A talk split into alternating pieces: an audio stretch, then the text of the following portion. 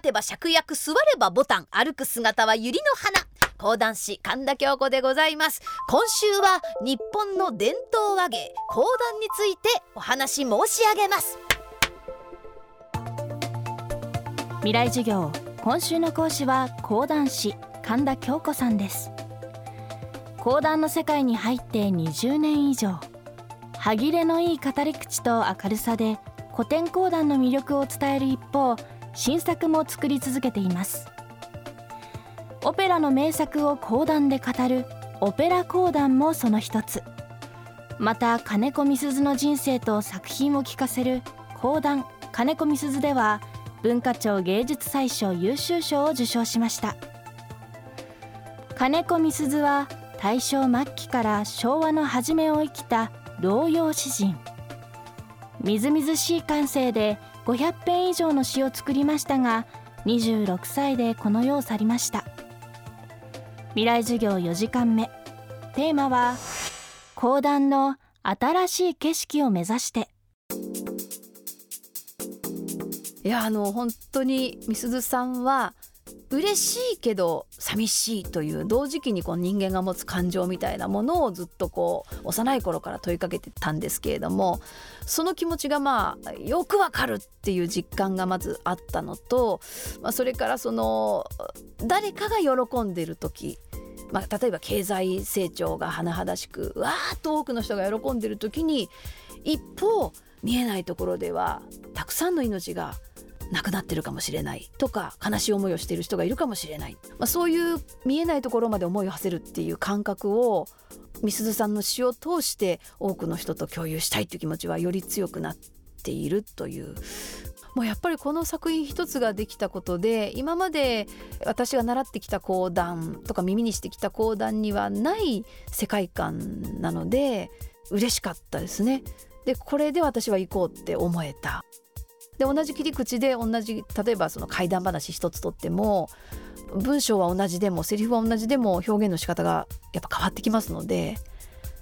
分かりやすい成功事例を絶賛するっていう話は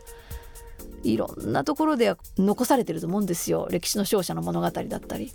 でもそこから漏れていく人たちの部分とかそれは人間だけじゃなくて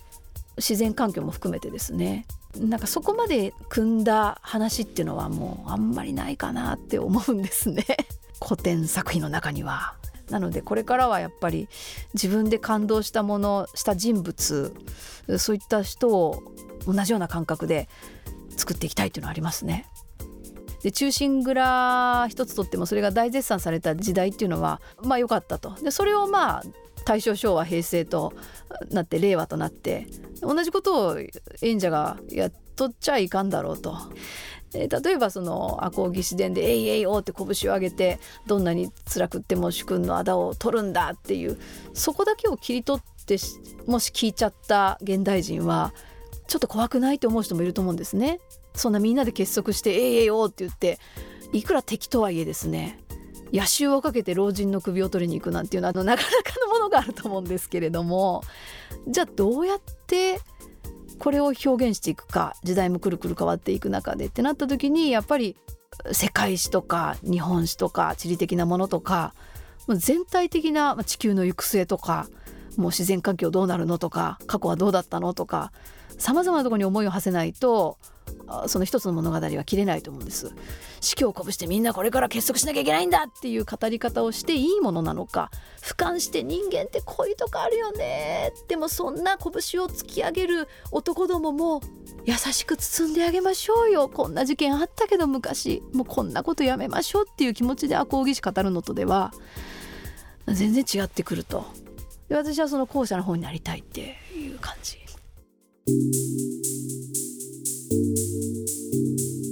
京子さんが光を当てたいのは歴史の勝者ではなく金子みすずのように声にならない小さき者のの思い。歌人種田三等家や北条記で知られる鴨の長明も京子さんの新作講談のモチーフです。テーマとしてはもう私の中ではもう書きたい内容が決まっていてそれは大きな力とはもしかしたら真逆かもしれない部分、えっと、今あの種田三等家という、まあ、俳人の方自由律俳句の方。三等家種田三等家っていう人が西洋人は山を征服したがる東洋人は山を干渉したがるって言葉を残してましてもっと自然とともに目の前にあるこのタンポポも自分も同じ命って思うからそこまで思いがいくんだしとか空に浮かぶ雲もこの水蒸気一つとっても自分と基本的には同じって思ってでそれがまあみすずさんの詩になってると思うんですけれどもなんかそういうその自然界を征服してやろうって気持ちは日本は長年持ってなかったんですよね。そこを多くの方に伝わるように金子みすというモチーフを今使ってるって感じ。同じ題材で実は三等家の物語を作っていてあと北条記、まあ、渋沢栄一もそうなんですけどそんなつもりの根底があって私どんどん作ってるんですね。そのモチーフだけ表面を変えて。渋沢栄一伝、まあ、これはもう作り上げてもう披露してるんですけれどもやっぱり見えないところに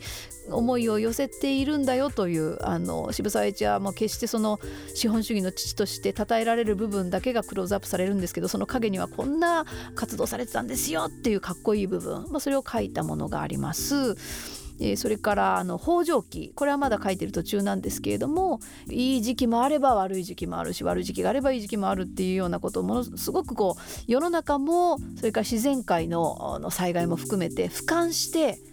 もう地球のその生命体こういう感じだからみんなこうちっちゃいことにとらわれるなぐらいの気持ちの内容があります。